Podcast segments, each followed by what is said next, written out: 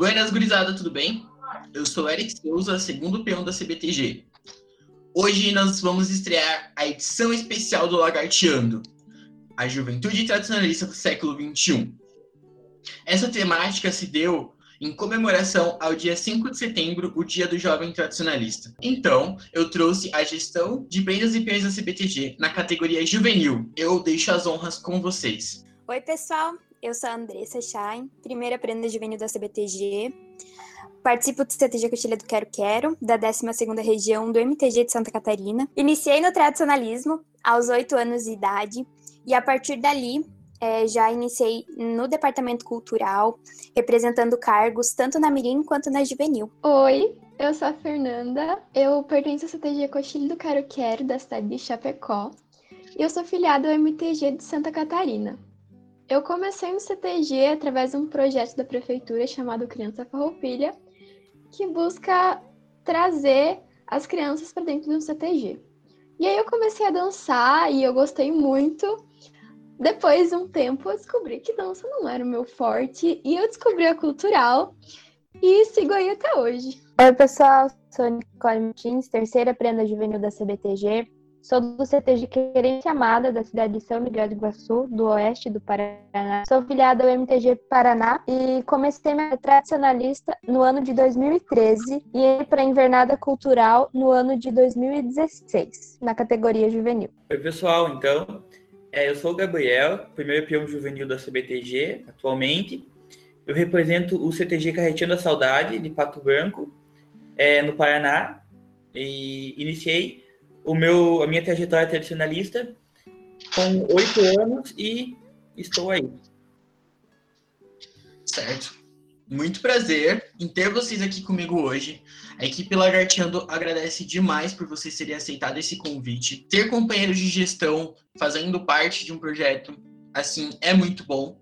É língua da nossa língua, gente da nossa gente. Então, para falar sobre essa temática que eu apresentei para vocês, que é a juventude tradicionalista do século XXI, nós vamos iniciar com a pergunta básica: quem é o jovem tradicionalista do século XXI? Trazendo isso porque é, quando foi apresentada a tese em 54, dizia-se assim: olhar as gerações futuras. Nós somos hoje essas gerações futuras? Ou as gerações futuras ainda vão ser descobertas daqui a alguns anos? Ou gerações futuras foram aquelas que nasceram posteriores àqueles que estavam presentes no momento da aplicação da tese? Isso é uma discussão que se tem sempre e não tem como se medir, porque as gerações futuras sempre vão estar presentes.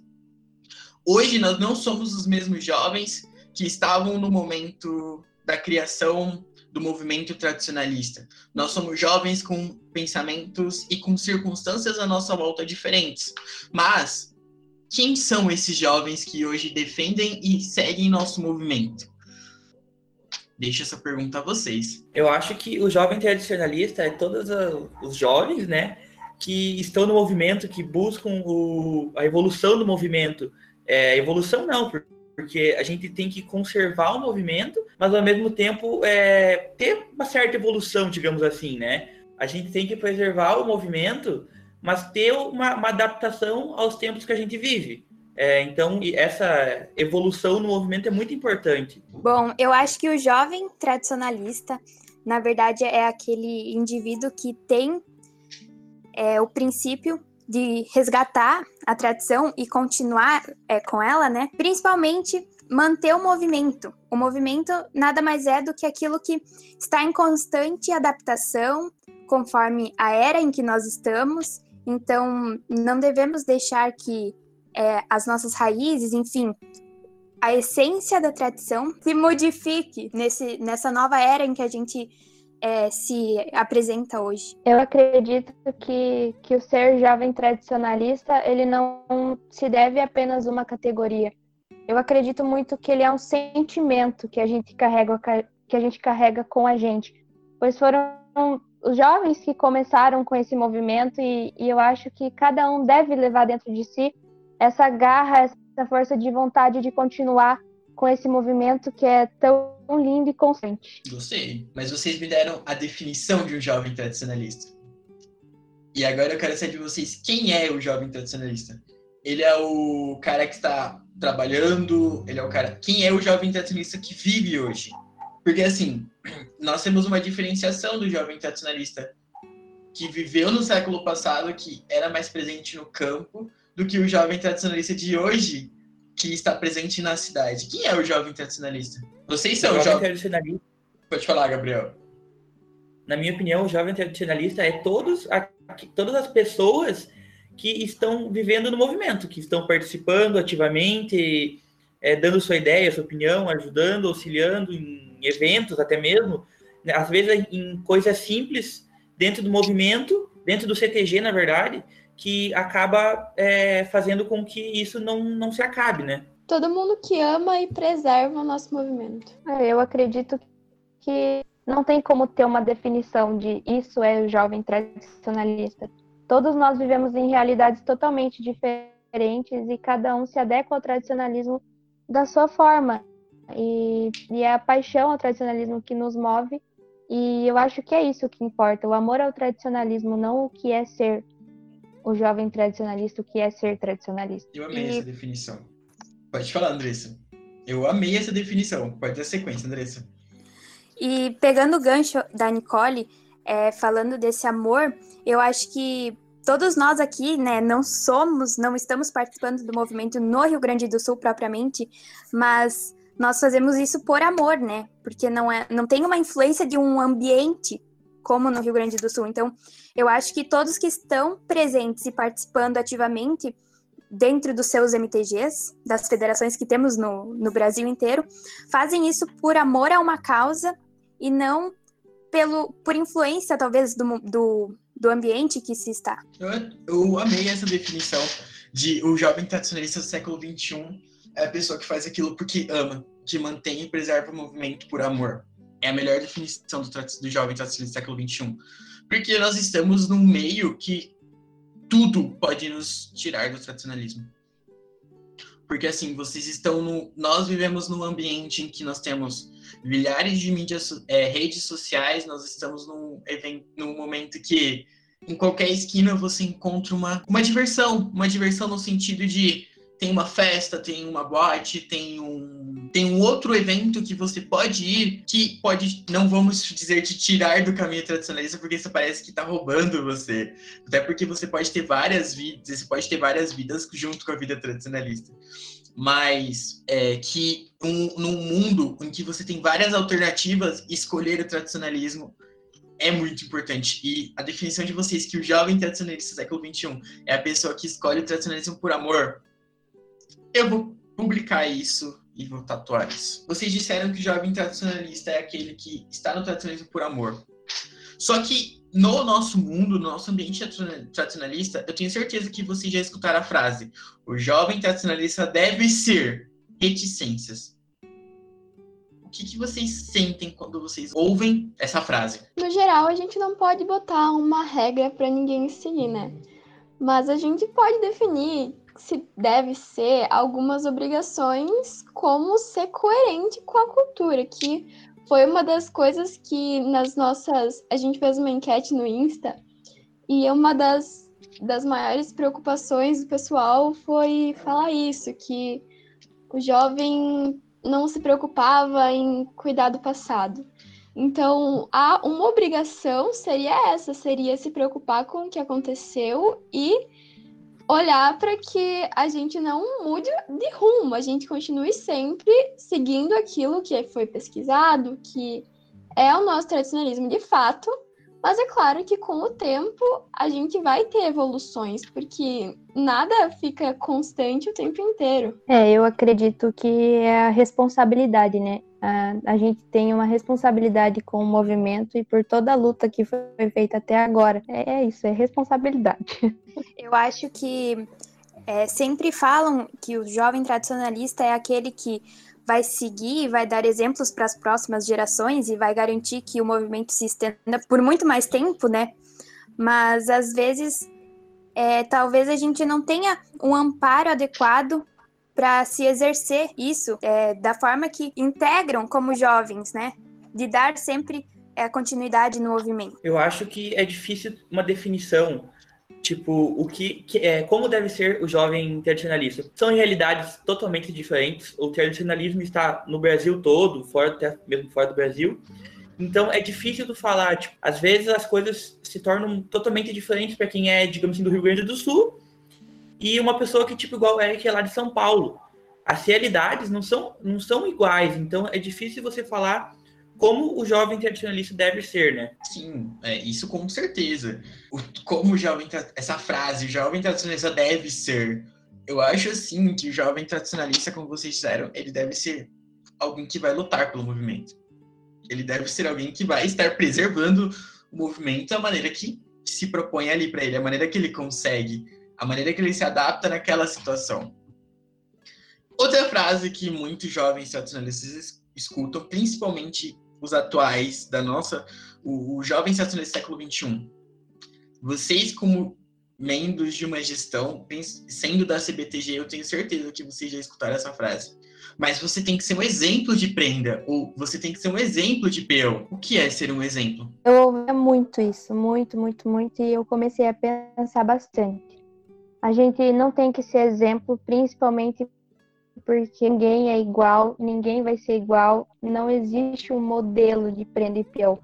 Eu acho que por a gente estar representando muita gente, a gente pode ser então inspiração para os jovens, assim, inspiração para todo mundo, assim como a gente se inspira em muitas pessoas no tradicionalismo, pessoas inclusive que nem estão na, na cultural, que nem são mais ativos no tradicionalismo, mas a gente tem eles como inspiração. E eu acho que isso é muito mais importante do que ter como exemplo. Eu acho que esse negócio de é, você tem que ser um exemplo, isso ninguém é igual a ninguém. Todo ser humano é, é diferente. Então, é, não existe esse negócio, ah, porque você tem que fazer isso, isso, aquilo, ah, porque você tem que e ah, as prendas têm que ir para um baile, ficar sentadinha no cantinho lá, na, na, mesa, comportadinha. Gente, isso não existe. Tipo, ninguém é igual a ninguém, entendeu? É, é não existe esse negócio de exemplo. É muito, muito complicado se falar isso, né? Até porque não existe uma fórmula mágica em que nós temos que se enquadrar um modelo ou uma forma é, de ser uma prena um peão, né? Cada um tem a sua personalidade e a gente vai é, carregando os princípios do tradicionalismo através disso, mas não que todos são iguais, né? Eu acho que cada um leva um pouco da sua vivência ou do que se vive pro personagem, né? O tradicionalismo que você vai representar. Até acho que nesses últimos tempos vem se falado bastante sobre não ter como você ter uma completa divisão entre o que você é dentro e fora do tradicionalismo. Mesmo que você vá mudar sua postura em algumas situações, talvez mais formais, não tem como você mudar quem você é por completo. E nós temos um grande exemplo para seguirmos, que é a Carta de Princípios. Então, nada melhor do que isso para as pessoas tirarem como regra, como uma forma de como se comportar. Eu, eu, eu gostei da frase da Nicole sobre inspiração. Não ter exemplo, mas ter uma inspiração. Eu achei isso uma pegada muito boa. E, assim, por exemplo, nós somos representantes da CBTG. Nós, então, nós passamos por uma série de provas de avaliações em diversas áreas, artística, cultural, social, para as prendas de artesanato e culinária, para os panhões a campeira e a culinária. Os avaliadores, junto com a soma, deram pontos e essa somatória de pontos nos levou ao CBTG nos cargos que nós exercemos. Às vezes, vírgulas mudaram resultados. Então, hoje, por exemplo, assim, a frase, você tem que ser um exemplo de prenda, um exemplo de peão. Vamos pegar o exemplo eu. Temos eu e o Gabriel aqui. Eu venho de São Paulo, Gabriel do Paraná. Gabriel fez uma prova campeira na nossa, no nosso concurso, uma prova campeira muito linda. É, que eu, particularmente, eu vou dizer assim, eu, eu posso sentar um dia com o Gabriel e aprender tudo da campeira. Porque o Gabriel, tudo, vocês entenderam, mas tudo que ele tiver para me ensinar, porque ele tem um conhecimento, um saber maior da campeira do que eu. Bem maior. Eu, se eu montar num cavalo, eu dou graças a Deus, e isso não é uma falha, isso, isso não me torna menos peão do que o Gabriel. Mas eu sou um representante da, do movimento tradicionalista. É, eu, eu deixo de ser um, abre aspas, exemplo de peão por não ter uma competência igual a do Gabriel? Não. E eu acho que isso que é o importante. Eu acho que é ver essas diferenças. Cada um se adapta melhor a uma coisa e a gente vai se completando e tá tudo certo. E, e eu volto para aquela questão de tipo assim, de, de realidade que a pessoa vive. É, o exemplo, o exemplo de peão ou planta, tipo assim, é, é, eu falo a mesma coisa que antes. Tipo, você lá de São Paulo, eu aqui do Paraná. Tipo, São Paulo, eu não sei, não, nunca fui, mas enfim, é, é, é, é tudo mais complicado, digamos assim. Você não, não tem a mesma possibilidade que eu tenho, por exemplo, ah, de, de ir tá, num lugar, tipo, um cavalo. Eu acredito que, tipo, São Paulo seja muito mais complicado isso, né? Então, o exemplo, ele acaba não existindo, porque não dá para dizer tal peão é, é, faz coisa errada. O que é o errado? Não, não dá para ter essa definição, né? E se está fazendo errado e não está, por exemplo, assim, seguindo, como a Fernanda disse, a carta de princípios, ou está fora de alguma, alguma dos nossos quesitos morais de do tradicionalismo em si, se está fazendo algo, fazer algo errado é algo que quebra os, é, a nossa carta de princípios, os valores do tradicionalismo. E alguém parou para ensinar talvez aquele jovem que diz, né, você tem que ser um exemplo. Alguém parou e sentou do lado do jovem e disse assim: você não pode fazer isso, mas por causa disso. É, existe essa cobrança de estar fazendo algo errado, mas ninguém parou. Às vezes as pessoas não param e dizem assim: olha, você precisa mudar isso. Mas é por causa disso, disso e disso. Porque, assim, existe uma cobrança, mas às vezes não existe a explicação. Essa parte sobre o jovem nesse século XXI foi, foi muito. Foi, vocês me trouxeram, e para todas as pessoas que estão vindo, uma visão muito boa. Não existe um padrão. Não existe um modelo. A, a, menina ela não pega a faixa, coloca e vira uma boneca de porcelana pronta para estar tá lá representando. E o peão não coloca o crachá e se torna o, laçador profissional. Cada um tá aberto à sua realidade. E Gabriel, respondendo a sua pergunta do MGT de São Paulo, é muito difícil, sim, se adequar a essa realidade da campeira. Tem grupos, sim. Tem, tem é, piquetes que são mais da região do interior, que eles têm. É, quando saiu o Lagartiano da MTG de São Paulo, vocês vão ver. Mas tem grupos de e grupos campeiros no estado de São Paulo, mas eles são mais da região do interior. Então é mais difícil para quem é da região da capital ter esse contato, que é o meu caso, que moro na capital de São Paulo. Mas, dando sequência, é, eu queria. Eu quero Deixa eu falar, deixa eu falar. Pode falar, Ani. Pode falar. É, e falando ainda sobre exemplo, a gente deve levar em consideração também que é um movimento tradicionalista. A partir do momento que, que a gente se der ao luxo de se tornar de ter um exemplo, de ter um modelo de prenda e peão, o movimento ele vai se estabilizar e vai deixar de ser um movimento. E a gente pode acabar perdendo tudo isso. A gente também tem que cuidar muito dessa questão. Perfeita colocação, perfeito. Se a gente se prende ao modelo do que deve ser perfeito, do que deve ser um exemplo, a gente não vai estar em movimento, a gente vai se manter estagnado naquele modelo. Perfeita colocação. Bom, eu quero trazer um outro ponto para vocês. Na tese de Barbosa Lessa, a, o sentido e valor do tradicionalismo, existe a seguinte questão: a zona de alternativas. A zona de alternativas ela é, ela é apresentada logo no início da, da tese, quando se fala do, do, do núcleo cultural, quando se fala da cultura. Lessa nos diz que a cultura tem duas zonas.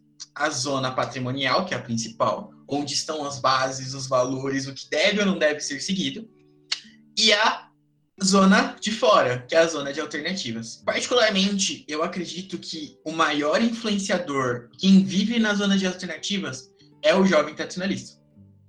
Porque o jovem tradicionalista, ele está, abre aspas, mais atualizado, mas isso também é uma vírgula, porque temos muitas pessoas que são jovens de espírito, mas veteranos de categoria, que são super atualizados.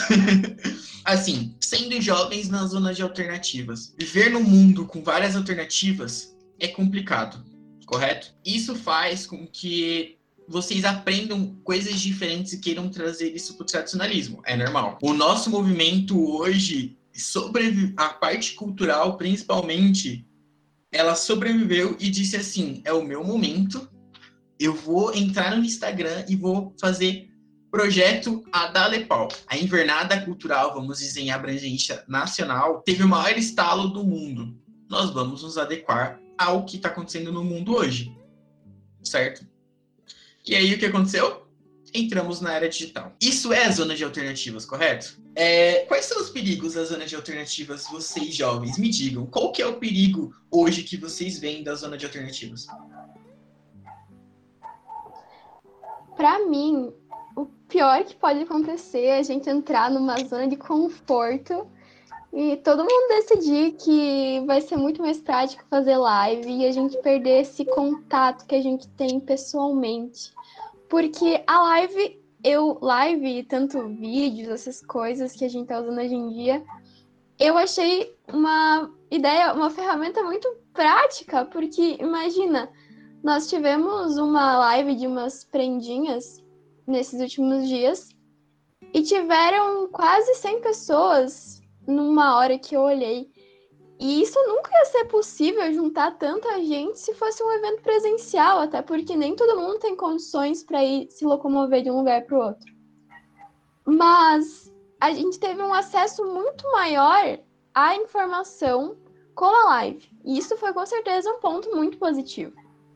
Mas uma das coisas que todo mundo que passa pelas gestões sempre fala que uma das coisas que mais levou foi as pessoas que conheceu, os lugares que visitou, as experiências que trocou. Isso é uma coisa que a gente não consegue ter pela internet. A gente pode tentar, mas nunca vai ser a mesma coisa. E o perigo maior, na minha visão, seria isso: a gente não ter o conhecimento, não adquirir o conhecimento que a gente conseguiria por se acomodar a sempre usar a internet para as coisas pela praticidade.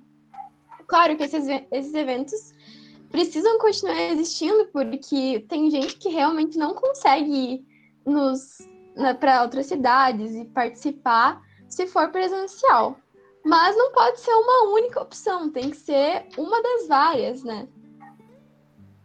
Eu acho que nós temos que conciliar agora essas ferramentas que durante esse período da pandemia nós conseguimos ativar e modificar o movimento, se adaptar o movimento dentro dessas ferramentas, mas continuar a essência dos eventos presenciais, enfim, conciliar essas duas coisas que com certeza vai tornar o tradicionalismo melhor, porque são duas experiências diferentes e isso só vem a agregar. É, e eu, eu acho que, assim, é, essa, essas alternativas são muito importantes, porque, assim, um ano atrás, quem imaginava que, ah, vamos começar o ano, beleza, e de repente vai fechar tudo, vamos, vai começar uma pandemia.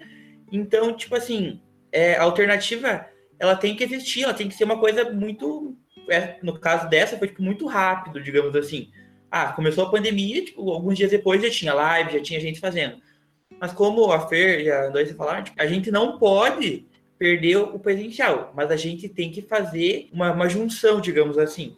Tudo é, se torna às vezes mais fácil ficar com online. Ah, vamos fazer uma reunião online, não precisa, é, precisa ninguém se locomover e tal. Mas assim, é, falta essa, é, o afeto, uma pessoa com a outra, o contato, entende? Então isso não pode se tornar substituir o presencial.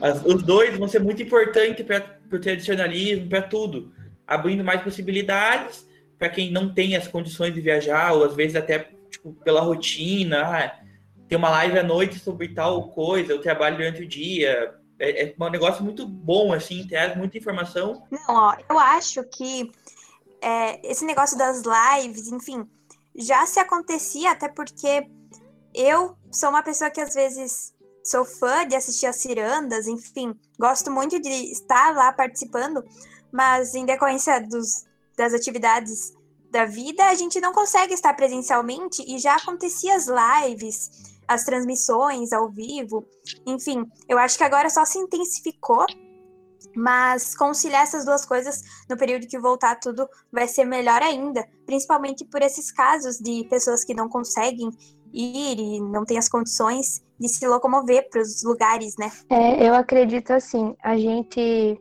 por muito tempo digitalizar o movimento tradicionalista era um tabu é, gigante por conta do conservadorismo.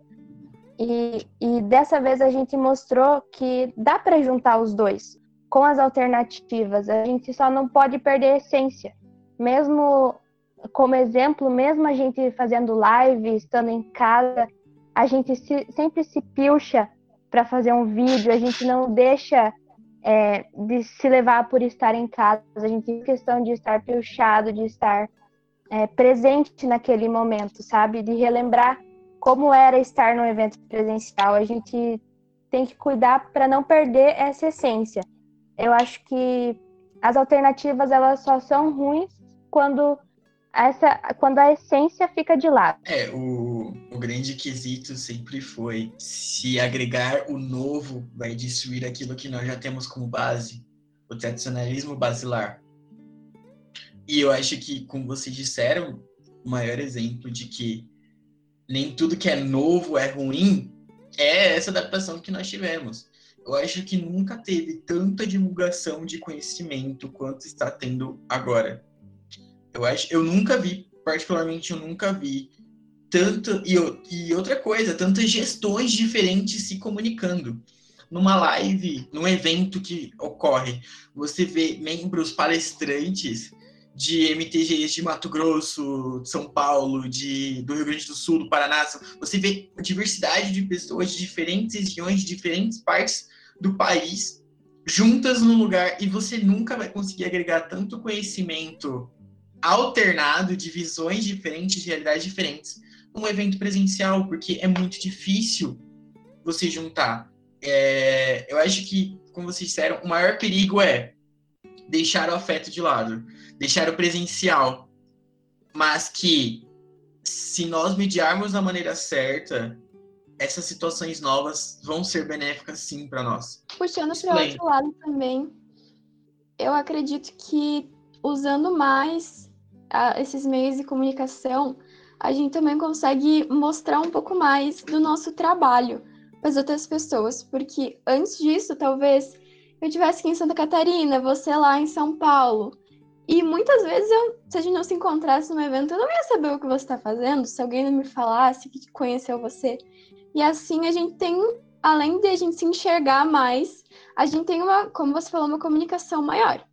O que também pode ser levado para um lado negativo se você não gosta muito de se expor.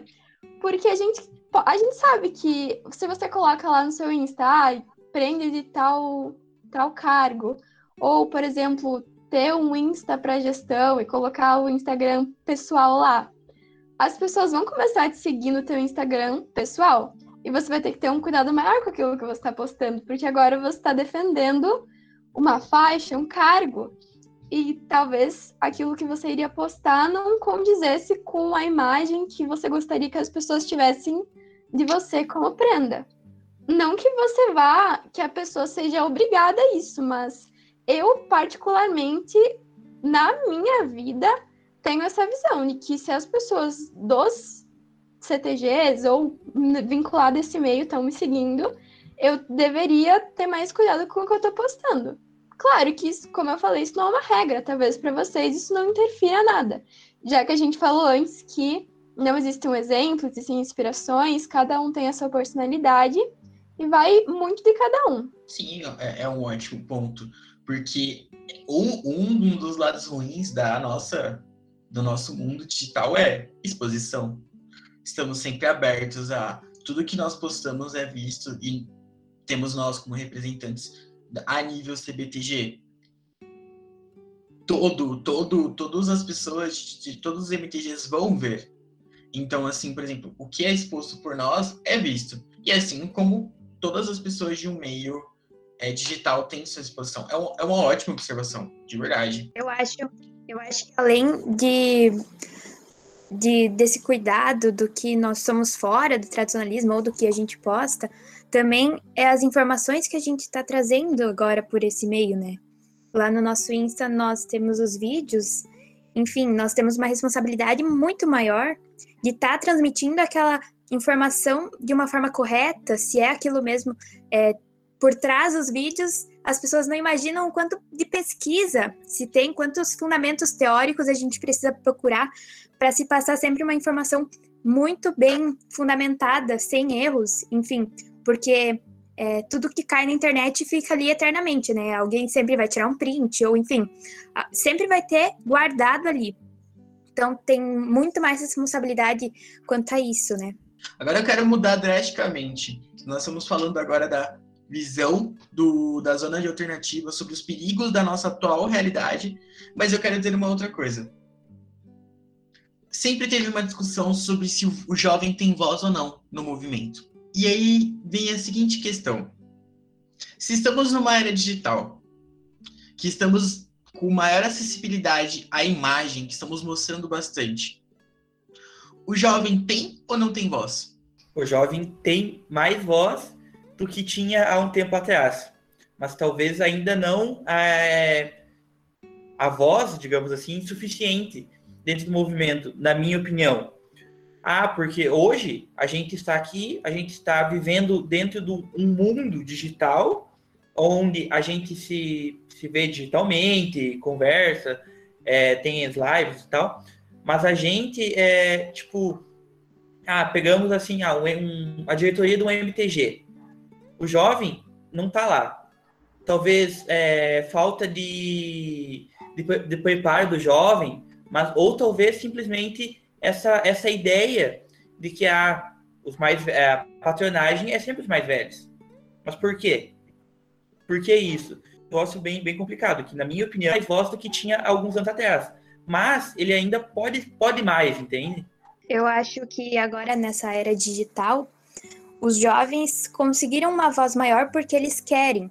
Então, se hoje nós estamos aqui fazendo, é, temos lives durante a semana, é porque nós estamos aqui é, para isso, né? Nós queremos isso. Talvez é, quando tudo se normalizar, nós temos o movimento torne talvez outro rumo, né? De mudança, de dar essa voz maior para o jovem, ou então ele continua do mesmo jeito, né? de que estavam antes. Acho que é um momento é, que nós devemos, de, quando se normalizar, lutar por essa voz que nós queremos e que nós estamos mostrando agora durante essa pandemia. Nós temos, inclusive, o casal jovem da CBTG, né? Que eu acredito que seja o maior exemplo da voz do jovem no movimento. Mas, na minha visão, o jovem sempre teve um, algum tipo de voz, até porque o movimento foi formado por jovens. Talvez esses jovens tenham envelhecido e tornado esse movimento um pouco mais rígido. conservador, rígido, mas nós estamos mudando isso, como vocês falaram, na, na verdade, a gente pode, na nossa realidade aqui em Santa Catarina, eu vejo que o jovem tem bastante visão, não sei, bastante voz, desculpa. Não sei qual a opinião da Andressa, que também mora aqui, mas no nosso CTG, pelo menos a gente nunca enfrentou problemas com posicionamento, porque as nossas críticas sempre foram ouvidas muito bem. Mas eu sei que talvez essa não seja uma realidade para todos. Talvez isso mude de lugar para outro, que com certeza deve acontecer, já que nós somos um país tão grande, um movimento tão grande. E, e eu vejo assim que às vezes a gente tem muito medo de, de se posicionar. É, ou de ou de, então não de se, de se posicionar, mas sim de não ser ouvido, da, da nossa palavra não ser acolhida. Como exemplo, é, agora, durante a pandemia, que está tendo muita live, que são mais os jovens que estão organizando, a gente sempre tem a mentalidade de querer convidar um adulto, querer convidar um veterano, uma pessoa que tenha mais conhecimento para falar sobre tal assunto, para chamar a atenção de outras pessoas. Só o nosso conhecimento, a gente sente que vai ser pouco para chamar a atenção. Então eu acho que um pouco a gente até pode ter voz, mas a gente tem um pouco de receio de não ser ouvido. Eu acho que, que isso passa da, da, questão de ter voz ou não. Eu acho que qualquer pessoa é, ela tem que ter o conhecimento. Também não adianta, tipo, ah, vamos sair dando voz para todos os jovens, jovens fazem o que quiser, jovens. Mas daí, tipo, os jovens não ter o, a, a maturidade, o conhecimento suficiente.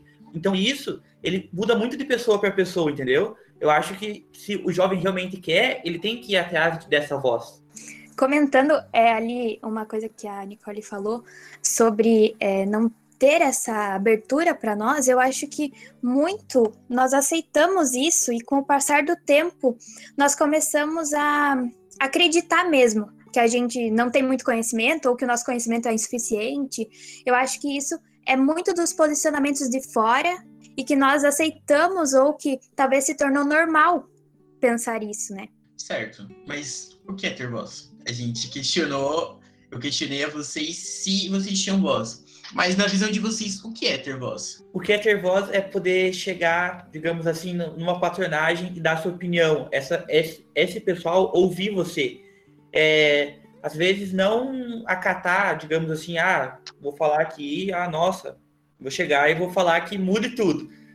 Mas aí a pessoa, claro, quem está na, na, no cargo, digamos assim, de que manda, tem que é, ver se vai acatar ou não. Mas é ter a, a a opção de chegar e poder falar, de, de dar sua opinião para as coisas que muitas vezes ah, é o patrão lá, ele que, que resolve tudo, ele manda tudo, não quer a opinião de ninguém. Então, é ter voz, é poder chegar e dar sua opinião, sua sugestão, sua ideia. E ser ouvido. Isso. É, eu penso que é, que é ter confiança, sabe? É, que as pessoas confiem mais na gente, que eles não achem que a gente fala tudo da boca para fora, que a gente não tem, que a gente tem pouco conhecimento pelo pela pouca experiência no caso, mas muitas vezes por certas questões a gente já teve muito mais experiência do que aquela pessoa. Então eu acho que ter voz é ter a confiança das pessoas para que elas nos escutem realmente, sabe? Não que simplesmente ai, vamos dar a palavra para ela falar um pouquinho. Não, a gente quer realmente ser ouvido, ser entendido. É, isso que a Nicole falou vai muito de encontro a uma realidade que talvez seja de muitos nesse Brasil afora, mas dos patrões, coordenadores, enfim, pessoas que são direcionadas a esses cargos de liderança dentro do movimento, que não tem talvez um conhecimento sobre determinado assunto de que nós, que somos da parte cultural, uh, lemos e estudamos sempre, né? Então eu acho que falta um pouco de comunicação dos patrões e coordenadores, diretores, para que nos ouçam também, ouçam é o que nós, as nossas ideias que nós queremos mudar, uh, talvez quem está lá em cima não veja as dificuldades que as pessoas que estão ativamente ali presenciam, né? Certo. Mas isso também a gente pode ver um outro lado que eu vi já bastante, conheço muitos casos de que existe também patrões que aderem a essa realidade, que são grandes influenciadores de jovens, que ouvem, que pesquisam, que entendem esse posicionamento, que são basilares. É, existe, é, a gente traz aqui sempre a posição de que, que a voz é ser, ter essa confiança, é, como a Andressa disse, de patrões que às vezes não escutam o que nós dissemos, mas também existem exceções. Não, não estamos dizendo que são todos que são assim. Não, pelo contrário. Eu tenho um exemplo, meu próprio patrão, Júnior Fregonese, ele, é um, ele me incentiva e incentiva todos os jovens do nosso estado em qualquer coisa que puder. E existem muitos patrões lá fora que são assim também. É, existe essa situação, com certeza. Nós lidamos muito com isso, nós vemos muito isso de líderes que não dão espaço e não, dão, não deixam a voz do jovem aparecer. Só que a posição do Gabriel foi muito boa em dizer de responsabilidade de o jovem tem que buscar o conhecimento também. E essa visão é a mais assertiva. Eu acho que é o equilíbrio entre o que vocês disseram de ter a voz, o espaço para falar a voz, e mas também ter o conhecimento. Eu acho que, como você falou, ah, porque o, o seu patrão lá, ele dá a voz, é, ajuda, incentiva. Eu, na minha opinião, CTGs, MTGs, ou entidades que têm essa forma, é, dão essa voz, tem muito mais a prosperar do que as outras, entendeu? Mas, claro, nada é, é uma regra, digamos assim, pode ser que não, mas as chances de, dar, de ter um negócio produtivo, de, de dar frutos depois, é muito grande. Esse trabalho em conjunto, né? A gente falou sobre, a gente trouxe essas problemáticas sobre a voz, sobre, as, sobre os problemas da atual era digital.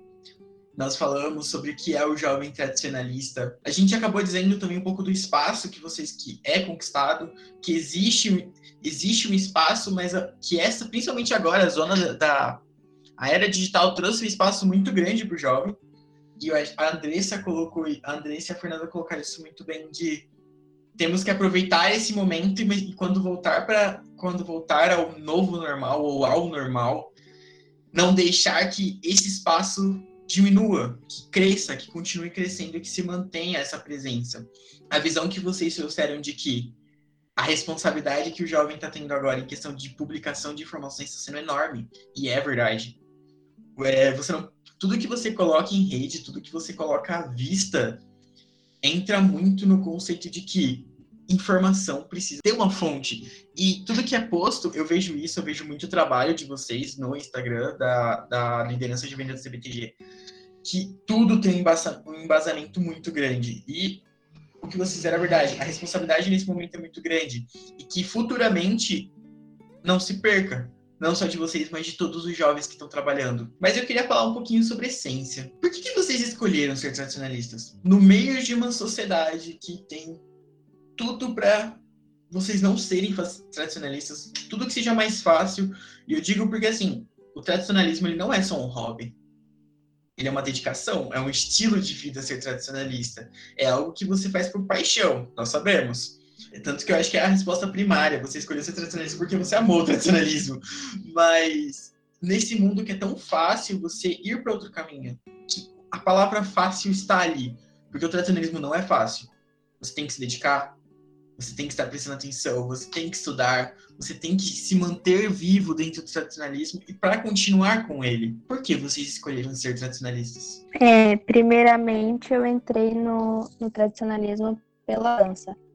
Realmente foi, foi encantador para mim ter aquele primeiro contato com tudo aquilo. Em 2016, quando foi o meu concurso, eu não tinha noção do que, que era o tradicionalismo, sabe?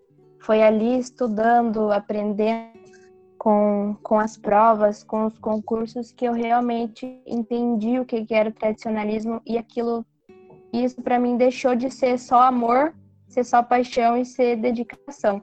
Se tornou também uma responsabilidade, porque sabendo de toda a história, você se sente responsável por, por ter que continuar com esse movimento. E amando esse movimento, você quer que ele continue ainda mais. E isso motiva muito. Eu acho que a imagem que o tradicionalismo passa de primeira já é uma coisa cativante. Porque não tem quem olhe e não diga, nossa, que lindo como vocês dançam.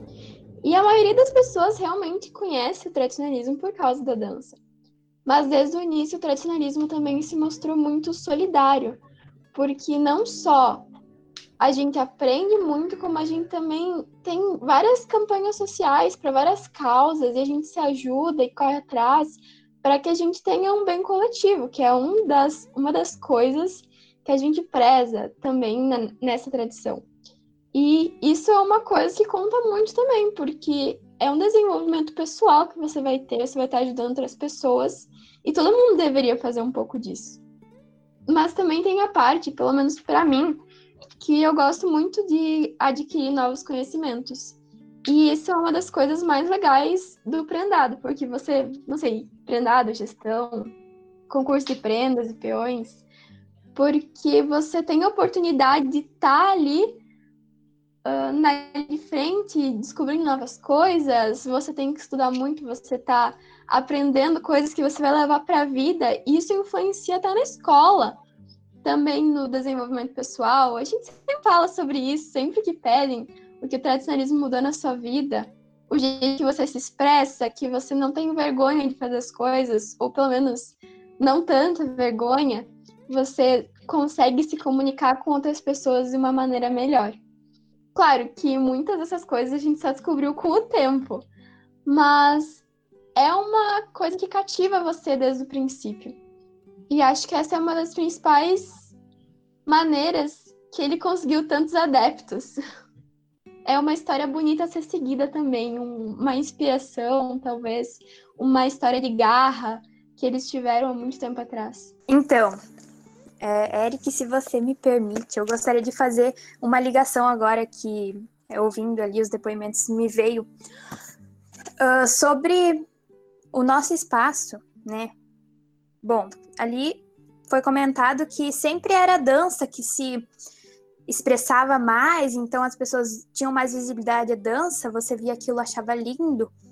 Mas, é, na minha opinião, eu acho que é justamente isso que mais atrai as pessoas, porque é, mais gente acaba fazendo. E isso é por conta do lugar que o jovem tá. Talvez o jovem não tenha muito espaço no seu, na sua patronagem ou em cargos de liderança e ele se sente valorizado apenas ali na dança. Ele se sente valorizado porque ali eles te escutam. Ou ali você tem uma vez, uma voz um pouco, né? Uh, então, eu acho que a dança é muito forte e isso já entra também num lado de competição, porque ali é o único espaço que o jovem se sente realmente valorizado.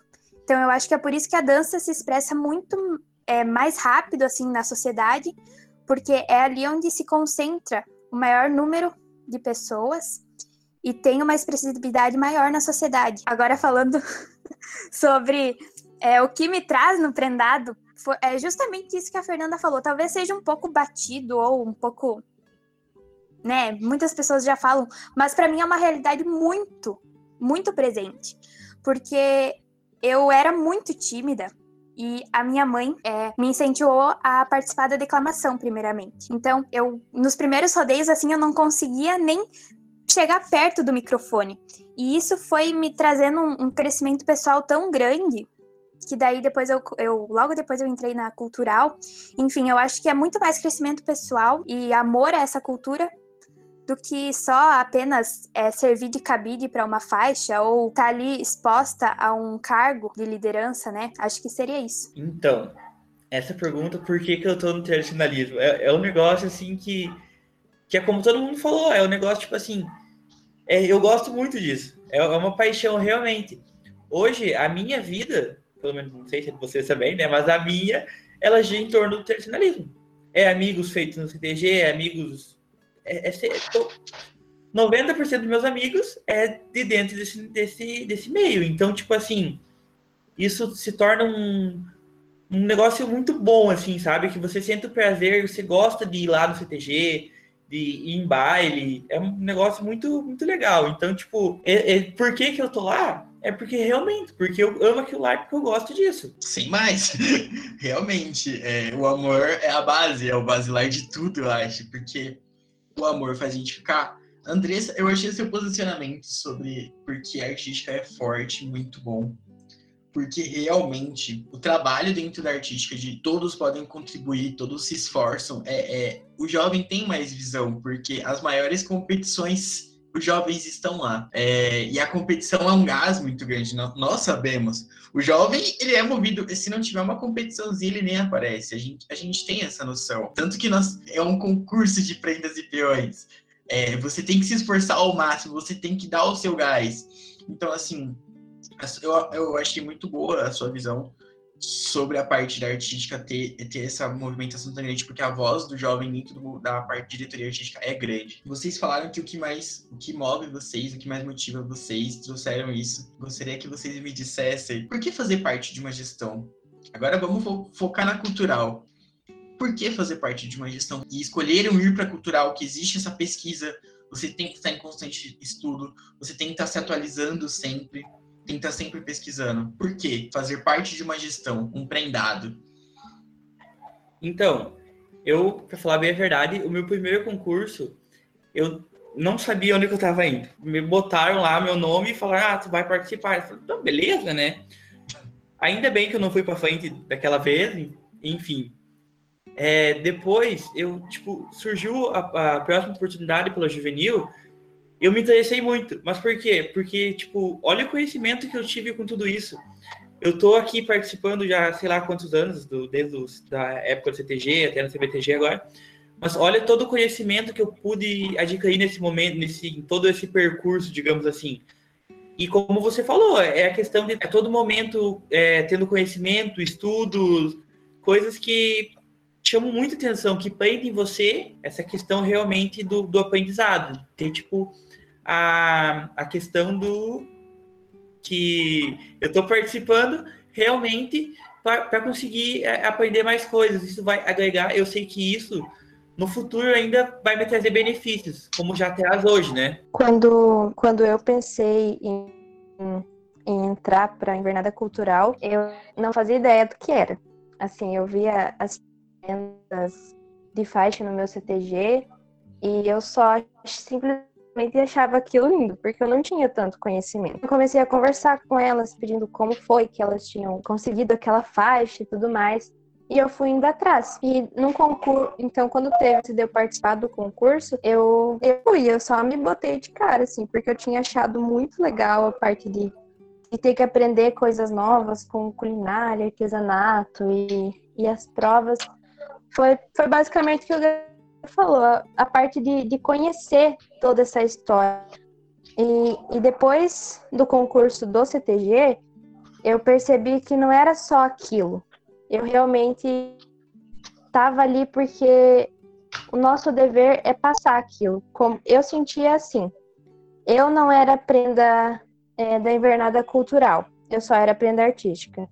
Depois que eu fui prenda cultural, eu sentia que todo aquele conhecimento que eu sabia eu tinha que passar para quem era só da invernada artística, como eu era. E daí você começa a se interessar por passar conhecimento, ver as pessoas entendendo do porquê que elas estão lá dançando, porquê que elas estão usando aquela pilcha me motivou aí mais para frente. E foi sempre isso, o conhecimento e passar isso para as pessoas é, é o que me deixa mais feliz. E eu acho que isso é realmente o ideal de todas as prendas e os peões, né? Porque o conhecimento que é passado é um conhecimento que depois rende frutos.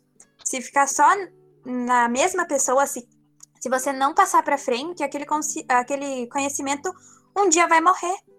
Então eu acho que passar isso é realmente uma das principais funções das prendas e os peões.